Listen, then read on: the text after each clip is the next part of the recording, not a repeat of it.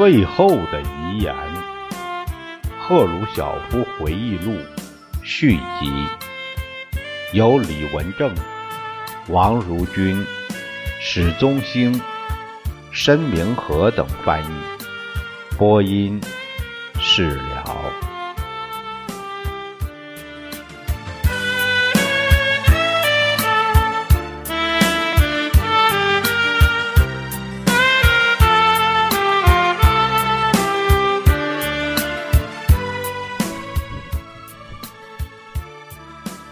我相信，如果我们要与资本主义进行竞争，我们必须改变我们经济结构和经济上的侧重点，这样才能向我们的公民供应他们需要的食品和其他消费品。人们劳动并生活下去，目的是要在物质与精神需要上得到满足。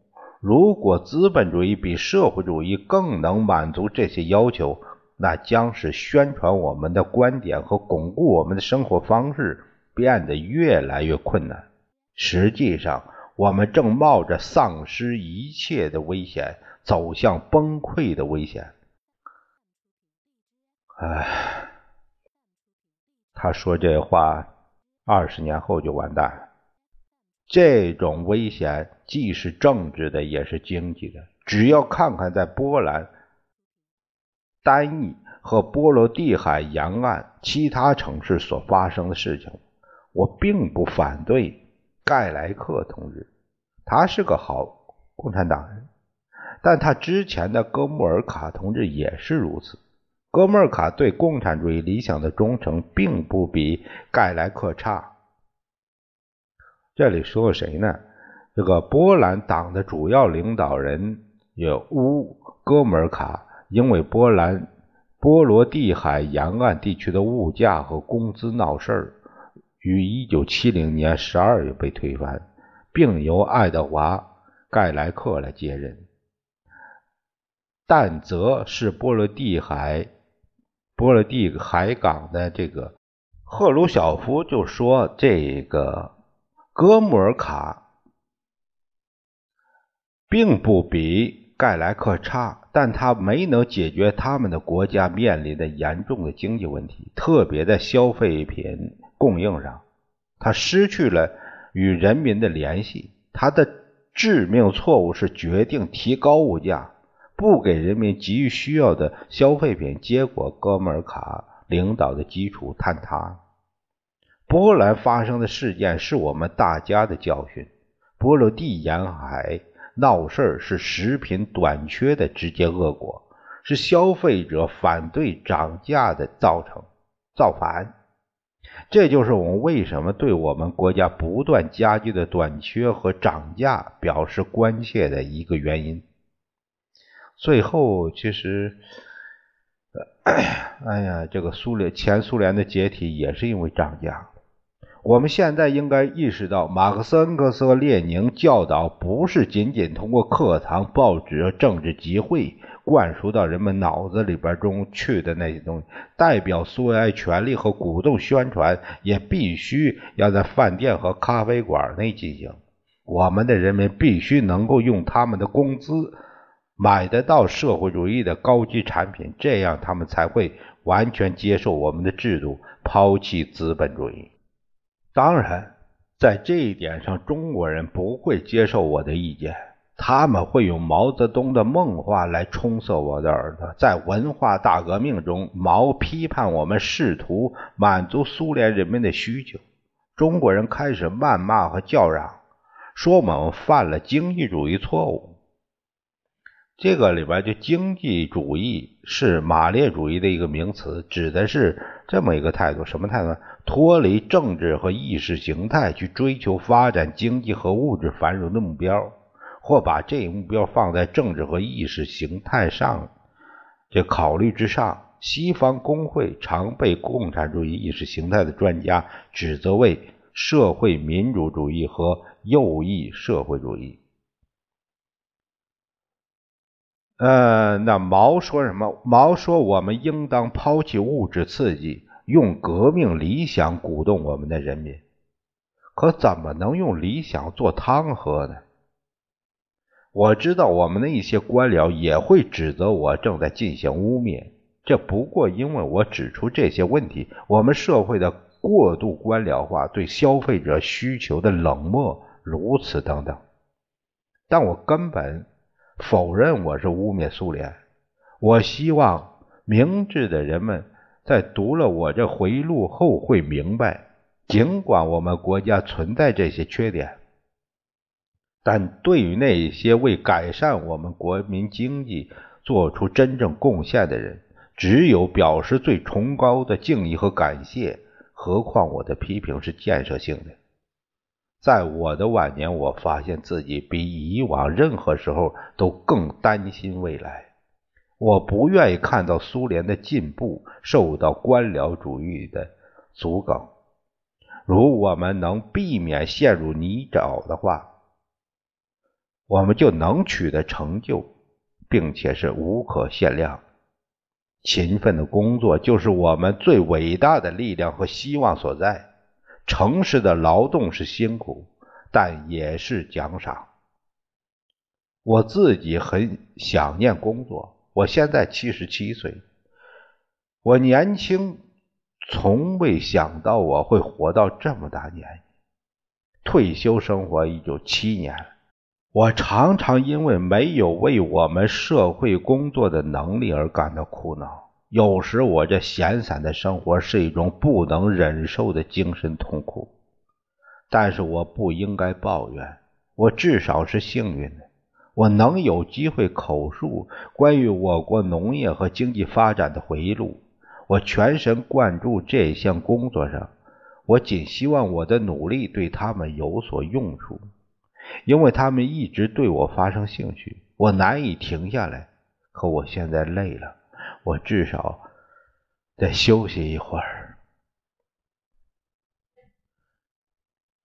赫鲁晓夫先生，其实这个对农业经济和和人们其实大众的消费啊这些关注，他的呼吁甚至是振聋发聩，他的担心也不是多余的。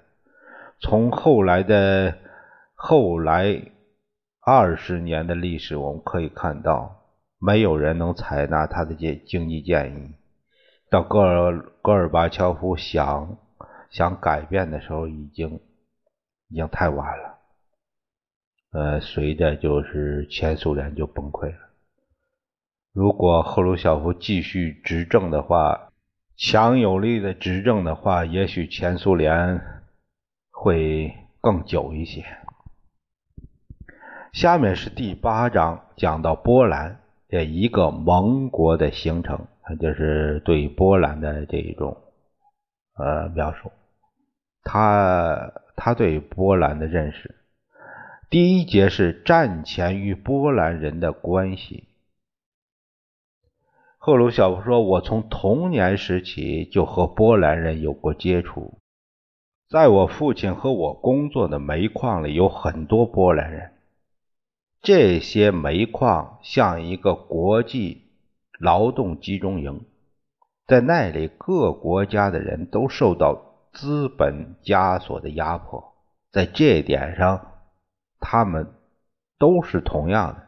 结果，我们之间建立起了兄弟般的情谊。国内战争后，在第三十一号矿井干活的我的很多朋友中，就有一个波兰人。这个赫鲁晓夫的父亲是一九零九年把家搬到乌克兰斯巴顿地区的尤索夫卡，后来叫斯大林诺，现在叫顿涅茨克。父子两人都在矿上做工。赫鲁晓夫在法国人办的鲁钦科夫和帕斯图霍夫煤矿发电厂当钳工。国内战争后，他回到尤索夫卡，第三十一号矿就是。鲁钦科夫联合企业的一部分。那是一个很苦的年代呀，铁路不通车。过一些时候，在波兰独立时，我的朋友自己买了匹马，把一家人和行李放在一辆轻便马车上，回波兰去了。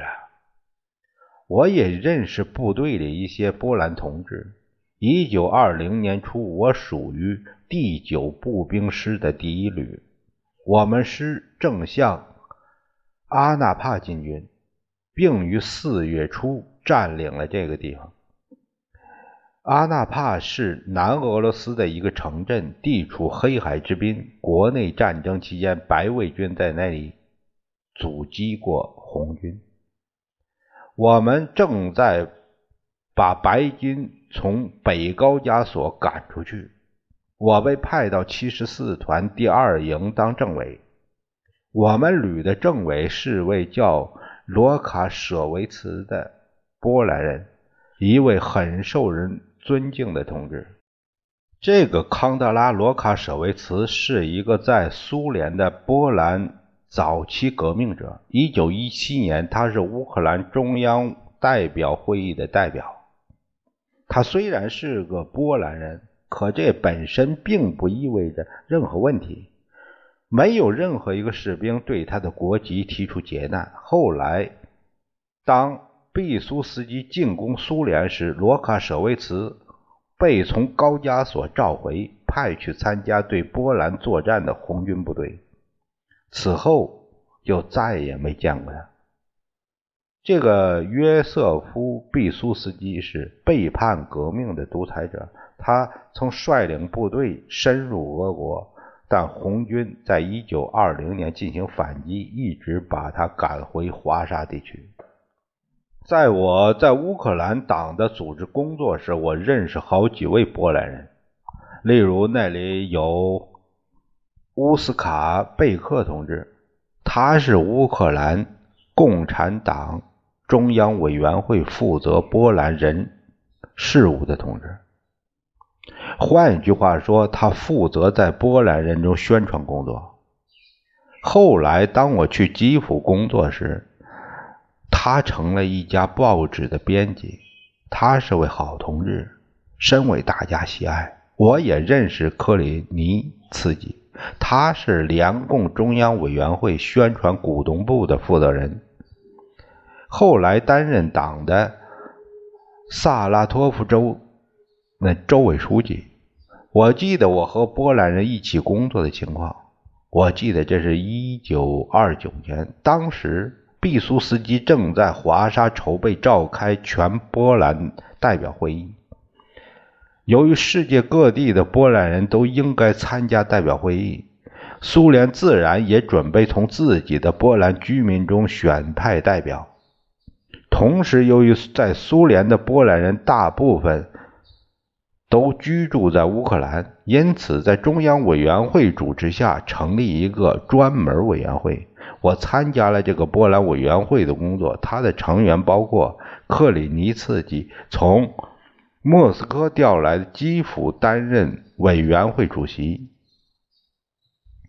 斯卡贝克同志和周委员宣传。鼓动部的负责人巴兰同志，为了从乌克兰的居民中挑选合适代表，我们考察了许多人。当然，我们希望用些能够站在马克思列宁主义这个立场代表苏波兰居民利益的人作为代表，但我们劳而无功，因为毕苏斯基根本不让我们的代表进入波兰。克里尼茨同志的结局也很悲惨。由于斯大林对全党实行强制性统治，在很多城市的共产党人遭到杀害时，克里尼茨基被捕，并被作为人民的敌人而处决。他这克里尼茨基是一位老资格的党的组织者和解决问题的能手。嗯，那那死了。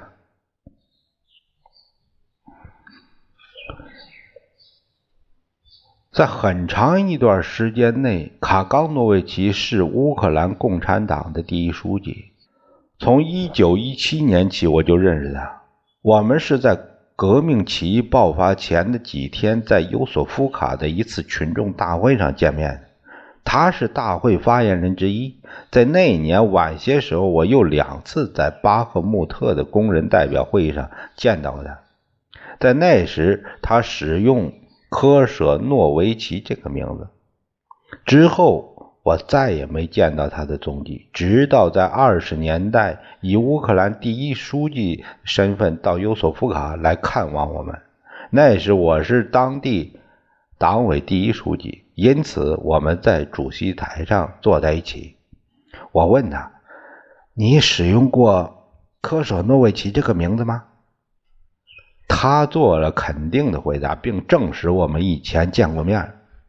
我告诉他，1917年巴赫穆特会议参加者的合影照片中有我，这就是我们当时谈话的大概内容。后来，卡高诺维奇的乌克兰共产党第一书记的职务被斯坦尼斯拉夫·维克恩特维奇·嗯科西奥尔所代替。这个科西奥尔在下台之前是政治局的呃委员和乌克兰第一书记。正是在他支持下，赫鲁晓夫才于1929年调回莫斯科。我几乎可以判定，大多数共产党员根本不知道科西奥尔是一个波兰人。这个问题从来没有被人提过。对于我们来说，国籍并不是一个问题，他在哪一方面都不能说明问题。科西奥尔也没有掩盖他是个波兰人，他也没这个必要。人们也不在乎他的国籍，人们关心的是他是否是一个优秀的共产党人。他是一位优秀的共产党人，这才是重要的。他得到同志们的完全信赖。我曾与其他的科西奥尔们，哎，科西奥尔兄弟们一道工作，我们都是顿巴斯的工友。当我还在顿巴斯做工时，我参加了叫南铁的冶金工人组织合合并工作，它的总部设在哈尔科夫。那时我负责尤索夫卡州，后来改为斯大林诺州的这个组织委员会工作。我常以这个身份与科西奥尔的一个兄弟见面。我记得他叫约西夫，他负责南铁的合并工作。他的波兰籍丝毫不影响他的工作。他生命的结局也很悲惨。虽然他是个优秀的共产党人，也被斯大林的清洗卷进去了。这场大清洗是从党的第二十次党代会才被人所知的。至于斯坦尼拉夫·维克恩特维奇·科西奥尔本人，当我在一九三八年一月从莫斯科调回乌克兰时，我同他的关系十分良好。那年夏天，我得知科西奥尔被捕，这是。我是我是这样知道的，基辅广播电台是科西奥尔的名字命名的。每当广播开始宣布的时候，这是斯坦尼拉夫科西奥尔广播电台。有一天我打开收音机，只听到这是基辅广播电台，尽管我是政治局委员。可这却是我得知科肖尔已被捕失踪的第一个信号。在那个时候，这事情就是这样的：一个人可以为所欲为。我在乌克兰党的组织工作的整个过程中，与波兰人接触很多，他们是我们的特工人员，去波兰传达指示。当共产国际解散波兰共产党时，自然形势就变得复杂起来。那是发生在我去乌克兰之前，当时我还在莫斯科。我们从共产国际和中央委员会得到消息，共产国际很多领导被捕，被捕的人很多，包括兄弟共产党的代表和我们党的代表。那这个一九三七年，共产国际开始全面大清洗。许多外国共产党领导人在莫斯科的客色旅馆过流亡生活。当他们遭逮捕时，一些人抵抗，当场被打死。波兰代表团几乎全部被消灭。虽然共产国际通知解散波兰的党，可下面一些党组织却从没有得到通知。也许是对共产国际根本不予理睬。格莫尔卡后来告诉我，当他在德罗戈贝奇工作时，他从未认为他不是共产党员。总之，他们在坚持工作。很多人像哥莫卡一样。已经去世的萨瓦茨基是另一个例子。他正在德罗戈贝奇监狱坐牢。为什么进监狱呢？因为他是个共产党员。战后，他成了波兰最高苏维埃主席团的主席。这个。在共产国际清洗中幸存的波兰共产党领导人中，实际上就是哥莫尔卡和萨茨萨基，呃，那些幸运的被关在波兰监狱的人，而他们在莫斯科的同志遭到被捕，然后亚历山大萨瓦茨基担任副总理，后来任国务委员会主席，也就是波兰的挂名总统。在西乌克兰苏苏联化的时候，这是什么时候呢？说一九三九年，莫洛托夫里宾托洛夫条约使苏联有可能吞并西乌克兰，也就是呃，或者是东波兰，并加以苏联化。这真，我们只个别的挑选一些最信赖的人，这个只是意味着不允许，就是被吞并领土上。任何人加入党的组织，仅是在后来才能承认那些在党内从事地下工作的忠诚共产党人的党籍。我们十分需要他们的帮助，他们比我们更熟悉当地的情况。我们开始建立党的组织，但由于莫斯科的这一指示，我们失去了一些时间。由于斯大林的错误政策，我们遇到的这些困难。他的行为正如斯列宁在著名的遗言中所预言的那样。哎，就是其实他就是说，这个这个斯大林呢，不适合他，他性格残暴，嗯，不适合做总书记这个职，呃，做第一把手这这个位置，就说这个意思吧。下面是第二节，说到战后的波兰。战后波兰，那战争接近结束时，斯大林指示我要我把精力、注意力转移到乌克兰。呃呃，转移到乌克兰，好像是呃有说这个翻译呢，还有说疑似是波兰的这个重建工作。在这个工作岗位上，我逐步弄清了关于建立一支新的波兰军队和一个新的领导班子的问题。那么说的可能是说的重建波兰，在这个方面都属于莫斯科管理的范围。为此，我经常受到莫斯科的命令，有时是斯大林本人的命令，要我帮助那些通过基辅回波兰的波兰共产党人。他们中一些人，我们一九。我在一九四四年就接触过，那是一批波兰同志沿着乌克兰第一方面军防线开始进入波兰的时候，贝鲁特同志越过防线的时间还要早。而当我同其他波兰人开始建立正常联系时，他已处于负责人地位了。旺达·华西列夫斯卡是这些人中我最熟悉的一位。他是为了筹备战后波兰政府而设立临时委员会的领导人之一。他是我的亲密朋友。这个旺达·华西列夫斯卡取得了苏联国籍，并获得苏联陆军上校军衔。战时，他是苏联的波兰爱国者战时联盟的领导人。当赫鲁晓夫成为乌克兰党的首脑的时候，他成为他的朋友。我在斯大林面前说了他好多好话。当他会见他时候，他给他留下了良好的印象。据说临时委员会是根据波兰人民的建议成立，可事实上，委员会的成立是我们领导人批准的，也就是斯大林批准的，因为他是在我们的国土上有我们资助，没有我们的帮助，他是个软弱无力的。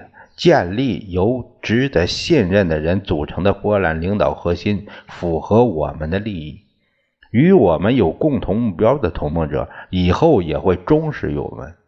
旺达·华西列夫斯卡是位优秀的共产党人，他符合我们的需要。这说的是实话。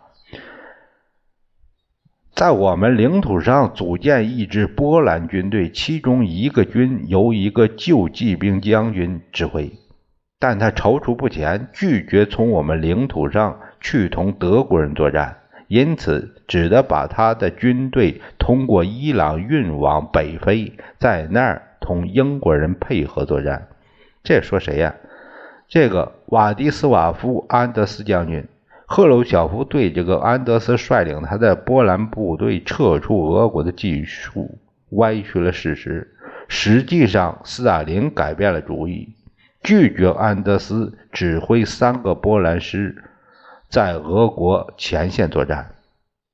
安德斯的部队后来在意大利打得很勇敢，特别是在卡西诺。啊，这个可能是赫鲁晓夫不是歪曲，他可能是不了解。或者是斯大林对他做了有意识的这种曲解，这都有可能是都有关系。我们和罗拉伊日伊梅尔斯基的交往十分满意。他年纪较大，早在毕苏斯基时代就是一位将军。由于毕苏斯基怀疑他，他被投入了监狱。我不知道他的确罪名是什么，但简单的说，控告他的是苏联特务。我不知道这是否是真实，但我知道他当然是我的朋友。他是一个有才干的人，一位有经验的组织者，也是一位优秀的军人。他值得我们信赖，也得到了这种信赖。在他带领他的人途经乌克兰返回波兰时，我会见了他。这个。米哈尔伊日伊梅尔斯基，他是元帅，后来波兰人民军的第一统第一任统帅。我们还招募了几个波兰团，由贝林将军领导。他原来在西伯利亚流放过，我见过他几次。第一次在斯大林那里，后来在基辅。他的司令部隶属于。罗克索夫斯基指挥的白俄罗斯第一方面军，由罗克索夫斯基同志负责这一防线，不是偶然的。他本人是波兰人，同时是优秀的共产党人和杰出的军事领袖。他受到波兰人和俄国人的同样尊敬，因此对贝林的波兰军来说是一个理想的指挥员。这个军将是同我们的部队一起越过边界的第一支波兰军队。下面有个解读，说到了这个齐格蒙特·贝林将军以前是安德斯部下一个师的参谋长，被任命为一个新建的由苏联控制的波兰师师长。这个师在1943年成为一个军。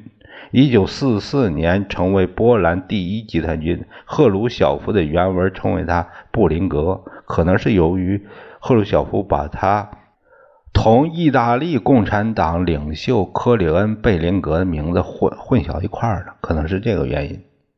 嗯，就是这情况。哎，下面解释这个罗科索夫斯基元帅是苏联籍的波兰人，一九三七年。斯大林对军队进行清洗的时候，他差点没被杀害。后来在斯大林格勒保卫战中，为自己赢得了名誉。